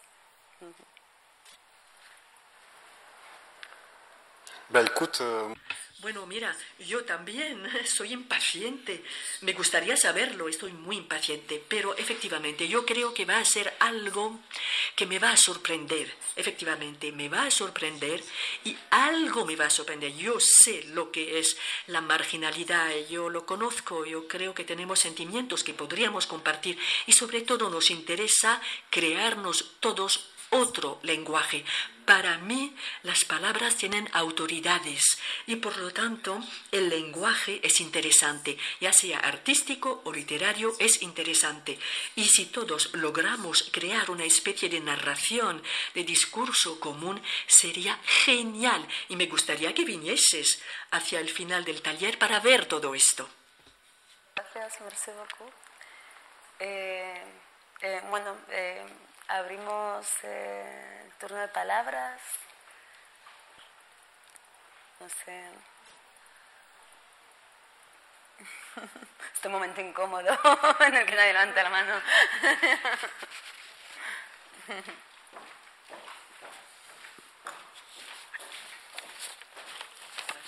Bueno, muchas gracias. Ha sido realmente interesante y ojalá pudiéramos eh, tener ocasión de, compartir conversaciones como esta que habéis, eh, eh, digamos, mantenido vosotros aquí, nosotros y mucha más gente, porque creo que habéis suscitado unas cuestiones que quizá para vosotros sean absolutamente elementales, básicas, de puro simple, pero creo que son cuestiones fundamentales que están en la base de lo que todavía la sociedad en su conjunto, en su gran mayoría, tiene que empezar a reflexionar, ¿no?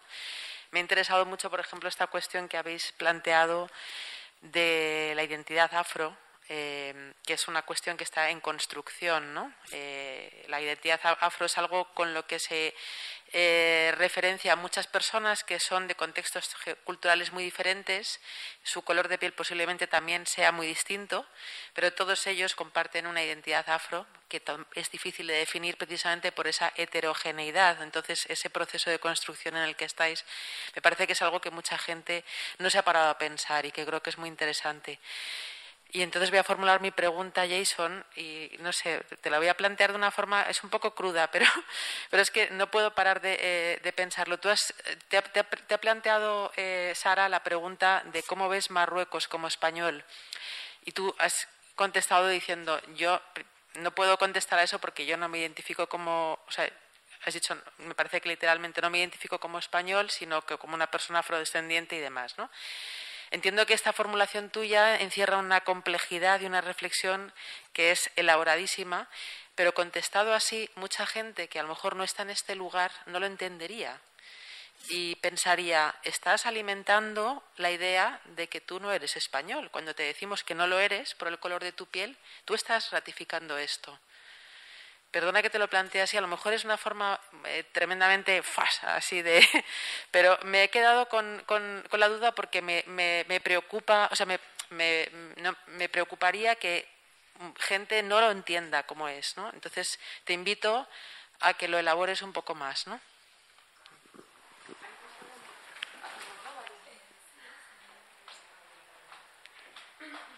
Te sigo porque como va relacionado con ella, así ya quitas dos preguntas de golpe. A ver, yo como eh, madre de afrodescendiente, cuando tú has dicho eso, también me he sentido ahí un poco tocadilla, porque la historia de mi hija es, yo soy española, pero no me reconocen como tal. Todo el mundo me dice, ¿de dónde soy? Pues soy de Madrid. soy la nueva generación de Madrid. Además que nació un 2 de mayo, o sea, madrileña, por todos los sitios. y mm, luego me llamaba la atención de Mbarek también, ella su experiencia de que no te miren la tuvo en Estados Unidos, en un viaje que tuvo en, en Luisiana, donde la población negra pues es mayoritaria, ¿no? Y todo el mundo la veía como americana. Nadie le preguntaba de dónde era. Entonces mezclaba eh, las dos cosas de las identidades y, el, y pensaba en la construcción de identidad de, de los afroamericanos. Ellos son americanos, lo tienen clarísimo pero también tienen sus raíces afros que están descubriendo, ¿no? Y todos hacen, los que pueden hacen su viaje para ver su origen, de, qué país, de tal. Pero a mí me sorprende que sí que tienen, o sea, los americanos, de donde procedan, tienen como una identidad de país muy, son muy patriotas. No sé si eso es bueno o malo, ¿sabes? Pero eh, eso sí me sí lo mezclaba para saber qué pasará con toda esta nueva generación de afroespañoles que tienen que construir su, su futuro, su mirada y, y su identidad. Ah, luego también está... Ah, ah, tomamos tres y luego... ¿Vale?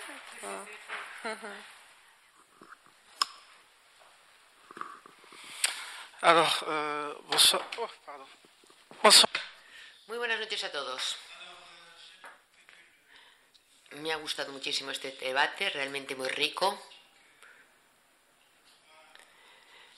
Las preguntas que se han planteado y cómo habéis contestado. Jason, que ha explicado un montón de cosas y muy, muy interesantes. Y yo tengo una pregunta. Una pregunta para Barek. Barek. Me ha encantado tu intervención en Barek. Porque realmente planteas una problemática. ¿Qué es, ¿Cuál es el lugar de un hombre negro o de una mujer negra en Marruecos? Bueno, pues yo te puedo decir que yo soy de Camerún y muchas veces cuando hablamos de los marroquíes, pues eh, nos imaginamos al árabe clásico, esta es la, la visibilidad que tenemos del marroquí, invisibilizando al negro. Y me imagino que en los países vecinos como Túnez, Egipto o Argelia, pues la situación es más o menos la misma. Entonces, como artista,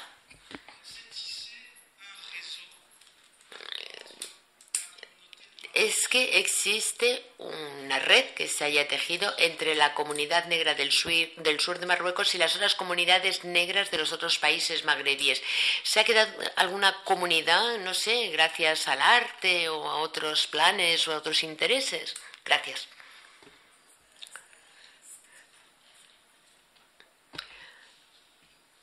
No. Ah, eh, eh, yo soy la persona eh, a quien Jason se refirió hace rato cuando él estaba hablando sobre Colombia. Eh, yo nací en Buenaventura, que es una zona que está situada en el Pacífico colombiano, es una zona de, mayoritariamente poblada por, afro, por africanos nacidos en Colombia. Yo me identifico como un africano nacido en Colombia. Cuando Jason decía que él no podía hablar mucho sobre la cuestión racial allí en Cali porque solamente vivió hasta los seis o nueve años. Bueno, yo sí puedo hablar porque yo he vivido ahí en Cali y es una ciudad extremadamente racista. Se logró ver ahora en el paro que hubo en Colombia, donde se resaltó eh, la idea de raza. Está allí presente en Colombia. Colombia es un país supremacista blanco, aunque se venda como un país mestizo. Es un país supremacista blanco donde eh, la gente africana que ha nacido allí, llamados afrodescendientes, o los indígenas siguen siendo vistos tal cual como los españoles los veían hace 500 años, como animales o como la gente que está destinada para hacer las labores de la servidumbre. Eh, y en relación a lo que decía hace un momento eh, la, la señora sobre los afroamericanos, yo estoy en contacto con mucha gente de Estados Unidos desde hace más de 20 años y hay un montón de gente en Estados Unidos que no se asume americana, no se asumen como tal, ¿vale? Porque hay una negación también, hay un odio, ¿sí? No lo, no lo digo yo, es lo que ellos expresan. Ya ellos dicen, muchos dicen nosotros somos simplemente negros o somos africanos. Claro, ahí está la controversia porque hay algunos que también se asumen como tal. Pero es claro cuando uno ve, por ejemplo, en Estados Unidos han logrado documentar bien que cada 23 horas asesinan a un afroamericano. Entonces, ¿cómo sentirse, cómo amar una nación que está exterminando tu gente? Igual como pasa en Brasil, como pasa en Colombia, como pasa incluso en lugares que se asumen socialistas, como en Cuba, donde también hay un exterminio sistemático contra la gente negra. Si queréis proceder a responder a las, fáciles preguntas. sí, no, o sea, yo cuando, cuando, cuando planteo, cuando hablaba de, este, de ese tema, eh, yo gran parte de mi vida, la, o sea, he vivido mucho más tiempo aquí en Madrid que en Colombia. O sea, mi realidad con Colombia es más por los libros y por los amigos que por yo haber vivido la realidad colombiana, ¿no? O sea, incluso con todo esto del, del, paro, de todo lo que ha estado pasando en Colombia, muchos amigos colombianos me dicen, Jason, vente, tal, es por Colombia, ¿no? Y me lo dicen como, como resentimiento, en plan, nunca haces nada por Colombia.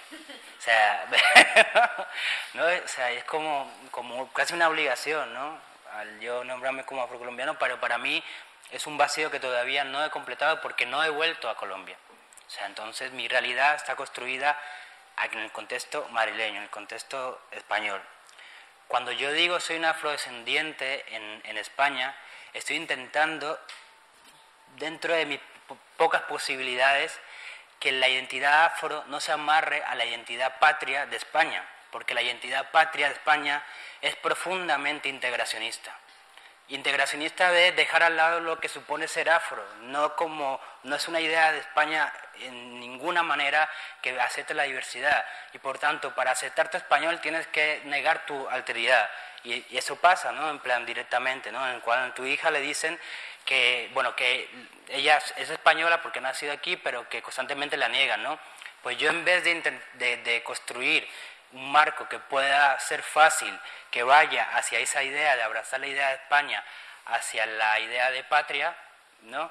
Yo lo que planteo es intentar dejar un espacio para la reflexión afrodescendiente en España, no afro, o, simplemente o quitándole la parte de, afro español, simplemente. Incluso cuando planteo la parte de afro español, lo siento por situarlo de una manera mm, bueno, no, no, es tan teórica, pero para mí es importante como marcar el territorio donde nos estamos enunciando, porque mucha teoría eh, en el cual yo también me he inventado mucho la teoría afroestadounidense, pero muchas veces trasladamos la teoría afroestadounidense directamente al contexto español. Y eso tampoco es así. Entonces yo marco o planteo la idea afroespañol para marcar la territorialidad de donde nos estamos enunciando y donde planteamos nuestra lucha y de donde defendemos y queremos defender nuestros derechos. Pero en ningún momento quiero alimentar la idea de, o como allanar el camino a que lo afro abrace la identidad española integracionista y ya está.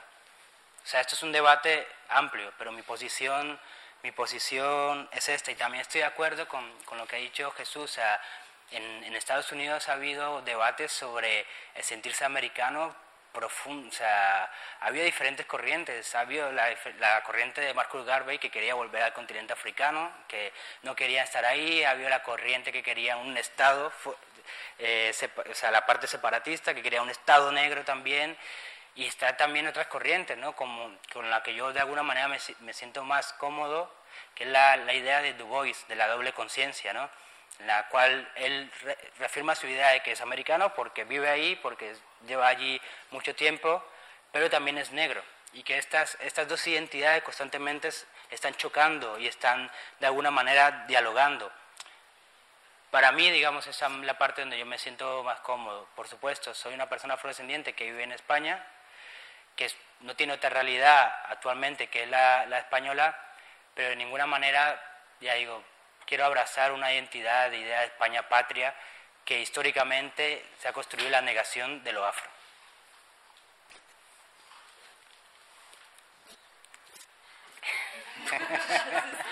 Je vis un décalage un peu. Perdona, pero llevo un poco de retraso porque voy escuchando la traducción. Muchas gracias por todas estas preguntas. Y bueno, pues yo no puedo utilizar el término afro-marroquí porque yo defiendo otra cosa. Yo digo, para empezar, que soy marroquí, que soy negro, y defiendo la idea de que el territorio es negro. Y como hoy en día se habla mucho de comunidades negras, descendientes o resultado de la trata de negros, se habla muy poco de la esclavitud de los blancos en el Mediterráneo también, que llegó a crear la gran comunidad blanca que existe hoy en día en África del Norte.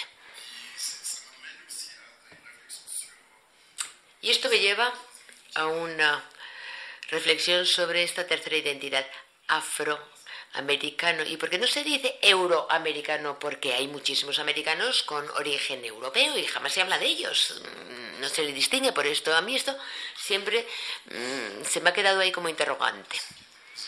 Y luego voy a volver a la pregunta del Señor, que vuelve a esta pregunta de las fronteras.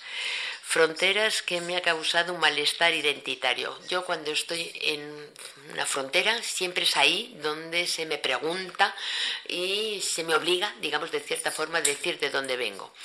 E incluso eh, muchas veces esto llega con una segunda pregunta a continuación, pero ¿de qué origen? Y la comunidad marroquí negra, pues estaba muy enclavada en el sur, pero también yo desde hace algunos meses estoy trabajando ahora con una comunidad negra en el norte de Marruecos, en una región entre Sebsahuen y Betbarud, que hay tres pueblos habitados por negros. Y el nombre de estos pueblos no figuran siquiera en los mapas administrativos marroquíes. Estas familias no están ni siquiera inscritas en las listas electorales. Es decir, es una forma de invisibilización totalmente extrema. Y en cuanto a Túnez, pues sí, he hecho ciertas investigaciones también sobre Túnez y una de las pistas que ha llevado esta investigación es la cultura. La cultura amazir como una cultura que tiene una historia con la religión y para acabar también con esa idea de clase que instalan ciertas religiones, con esa idea de la mm, superioridad, con el sheriff o el hadem, el sirviente, etcétera y me he encontrado exactamente con la misma lógica en Túnez. Es decir, que esto para mí es algo transversal a toda África del Norte como una región que está actualmente sumida en una verdadera crisis identitaria.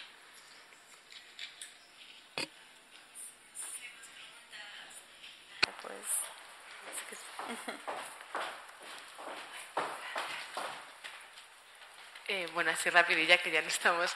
Que muchísimas gracias por vuestras intervenciones, que han sido súper ricas. Y me gustaría como aportar eh, la cuestión también como legal y de clase, ¿no? En esta cuestión racial, ¿no? Cómo atraviesa y de qué forma, y especialmente, bueno, que lo comentabas también, Jason, como esos espacios también de generar esas alianzas con el espacio de afroconciencia que estáis aquí trabajando. Y me preguntaba en el caso concreto de Marruecos, eh, donde justamente también lo comentaba Jason, ¿no? que la frontera real con África está en Marruecos, ¿no? Y Marruecos está ahora siendo los portadores, o sea, los que aseguran, ¿no?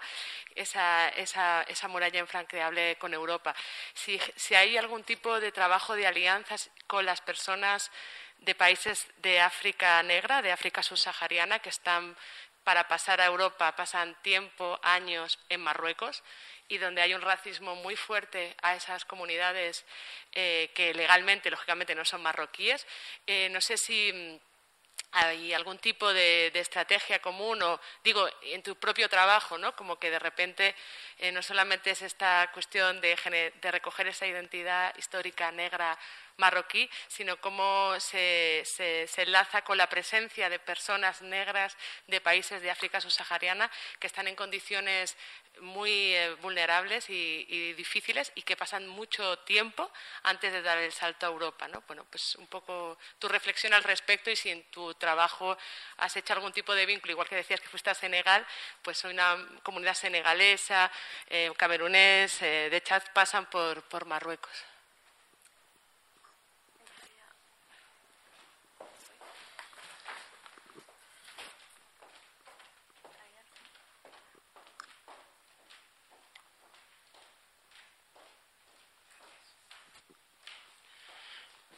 Eh, de primeras, muchas gracias por, por este debate tan enriquecedor y quería comentarle a Mark en, en Darija, Marhaba Madrid.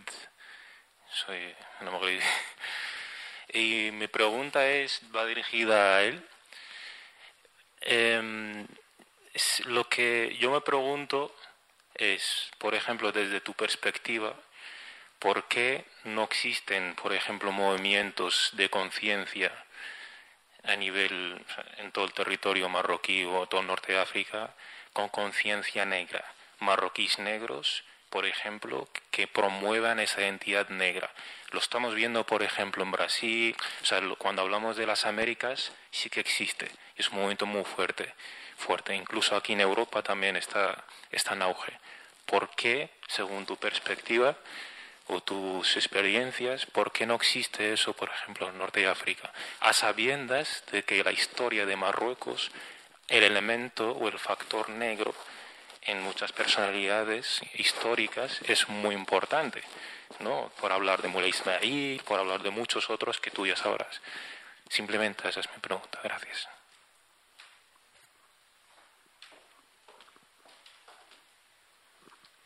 Hola, yo solo quería pedir las referencias de los textos que Jason ha ido dando de forma salteada para así todas juntas anotarlas. Gracias.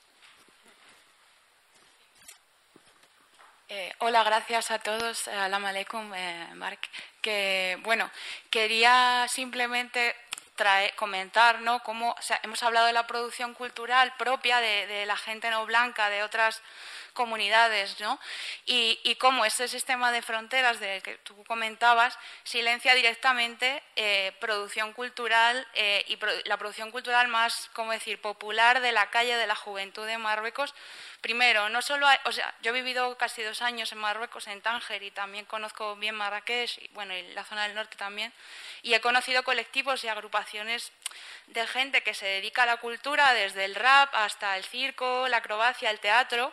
Entonces, por un lado, lo difícil que es sacar adelante proyectos culturales eh, allí por el régimen que hay, el Estado y, por la precariedad económica y vital que hay, de, bueno, también sobre todo de la juventud, pero de todo el mundo en general.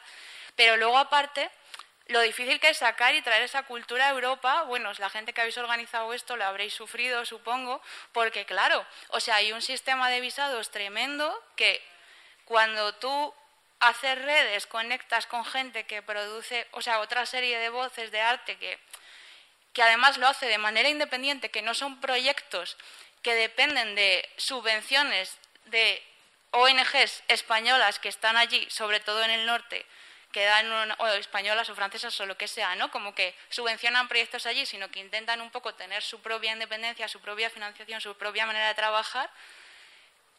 Pues eso, tú dices, a ver cómo hacemos que esas voces lleguen a, España, ¿no? Pues hay un sistema, un régimen de visados que, te lo impide, te lo pone muy, muy, muy difícil. Sin ir más lejos, pues eso, conocí la semana pasada en Marrakech el colectivo que se llama Lady Suite en Marrakech. Eh, Claro, y son gente que, a veces le ofrecen, ¿por qué no te vienes a Alemania? ¿Por qué no te vienes a Holanda? Que estás haciendo un trabajo muy interesante, no sé qué.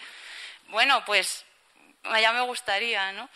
O me gustaría hacerlo también un poco sin, sin, sin esa tutela de, de, las asociaciones, las gestiones culturales, gestión cultural europea. Bueno, quería compartir esto. Gracias. Shukran. Vale, pues si queréis proceder. Gracias.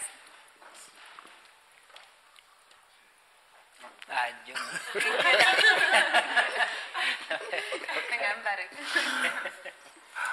oh, merci beaucoup, en fait. Muchísimas gracias. Voy a intentar eh, contestar a todas eh, las eh, preguntas que se me han planteado. Empezando hablando de algo que siempre me ha intrigado y que nunca he comprendido. ¿Por qué alguien que llega de África a vivir a Europa se le llama un inmigrante y a un europeo que se va para África un expatriado. Me parece que eso es un estatus que cambia completamente la relación de poderes o el estatus, etcétera, y un montón de otras cosas más. Marruecos es hoy en día una realidad. Son un poco como la policía de las fronteras, cierran las fronteras y al mismo tiempo y por, como consecuencia de esto se convierten en tierra de acogida. ¿Qué es lo que se hace hoy? Hoy en día la coyuntura quiere que haya mucha esquizofrenia, mucha violencia que se revele en nuestro territorio. Y hay cosas oficiales como por ejemplo empresas de autobuses eh, que eh, escriben no aceptamos a los africanos, olvidándose que ellos mismos marroquíes son africanos también. O Mm, edificios en Tánger donde se pone aquí no se alquilan apartamentos a los africanos. Y estas situaciones mm, se están dando lo que acentúa incluso esta idea de servidumbre. A mí me duele sinceramente el corazón cuando voy a ciertos lugares en Marrakech o en otras partes de Marruecos y veo cómo en general se escoge siempre a los de seguridad mm, negros y subsaharianos. A mí me parece que se está reproduciendo el esquema colonial de alguna forma y no salimos de esta. Sí, es verdad que hay mucho blanqueo en eh, la historia mm, de Marruecos. Eh. El jefe eh, almorávide que llegó hasta España era negro. Hubo muchos, ya ha habido muchas grandes personalidades marroquíes negras, pero se ha ido emblanqueciendo la historia de Marruecos. Incluso antes del orientalismo en Occidente, el moro, el morisco, era negro también. Y entonces yo siempre me pregunto, pero ¿qué es lo que ha pasado en un momento dado? ¿Qué es lo que ha pasado que de repente nos hemos quedado fascinados con esta blancura y hemos querido emblanquecer a los personajes célebres de Marruecos? Y a mí me parece que todo esto incluso frena la reconstrucción de Marruecos. Nos quedamos en esta idea de victimización, nos victimizamos como país que ha sufrido la colonización y nos olvidamos que nosotros también hemos colonizado una gran parte de África. Hemos robado la historia de una gran parte mm, de África. Los almorávides eh, realmente procedían de Mauritania. El Mansur Javid eh, pues se hizo Javid porque se robaron el oro del reino de Gao. Intentemos mm, ser conscientes de todo esto porque de esta forma llegaremos a la curación y llegaremos a cambiar nuestras relaciones. Hay algunas voces y algunos eh, personajes que hablan de ello, pero de forma muy tímida. Yo tuve la suerte de hacer algunas investigaciones en Túnez y conocer a Slim Merzoud.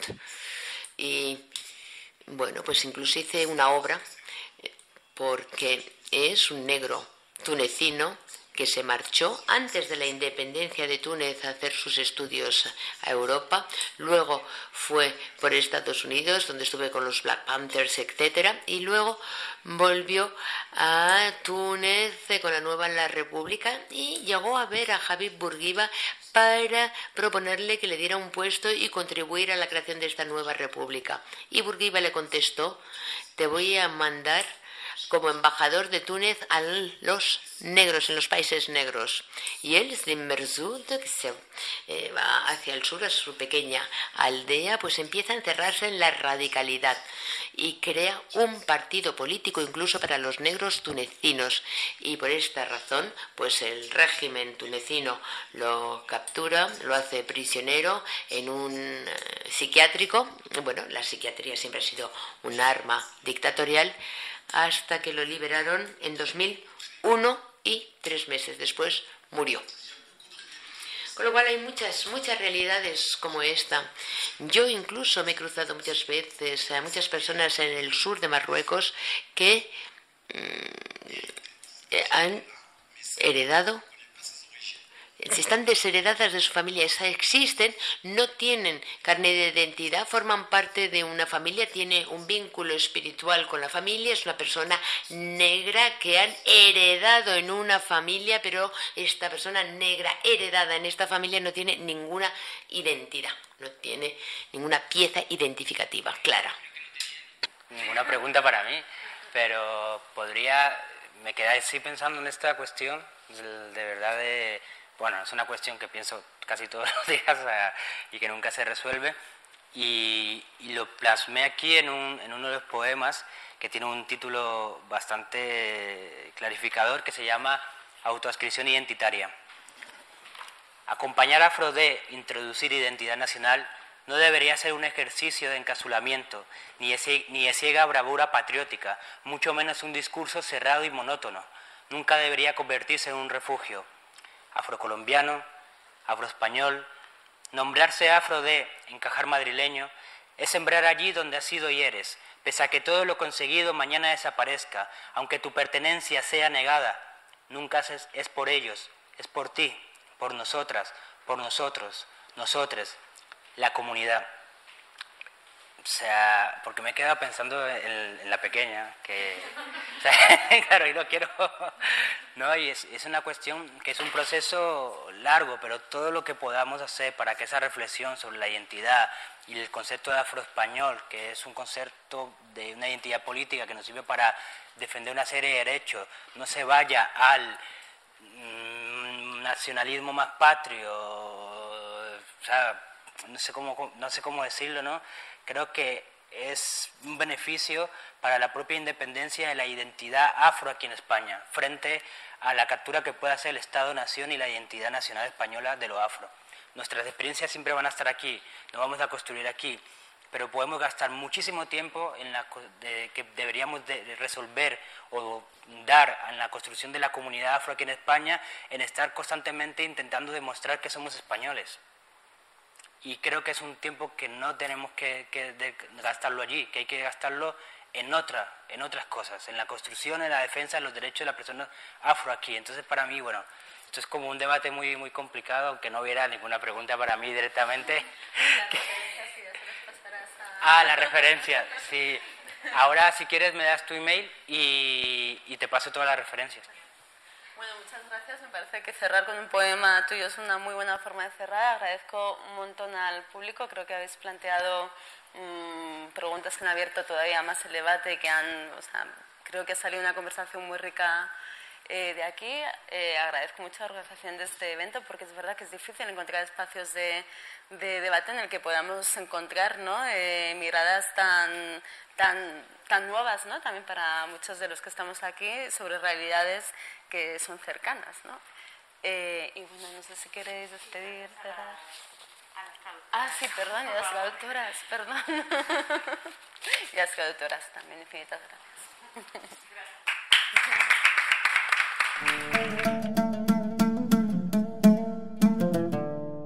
Gracias por escucharnos.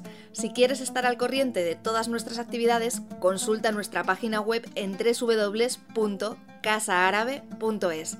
También puedes seguirnos en nuestros canales en las redes sociales en Instagram, Twitter y Facebook.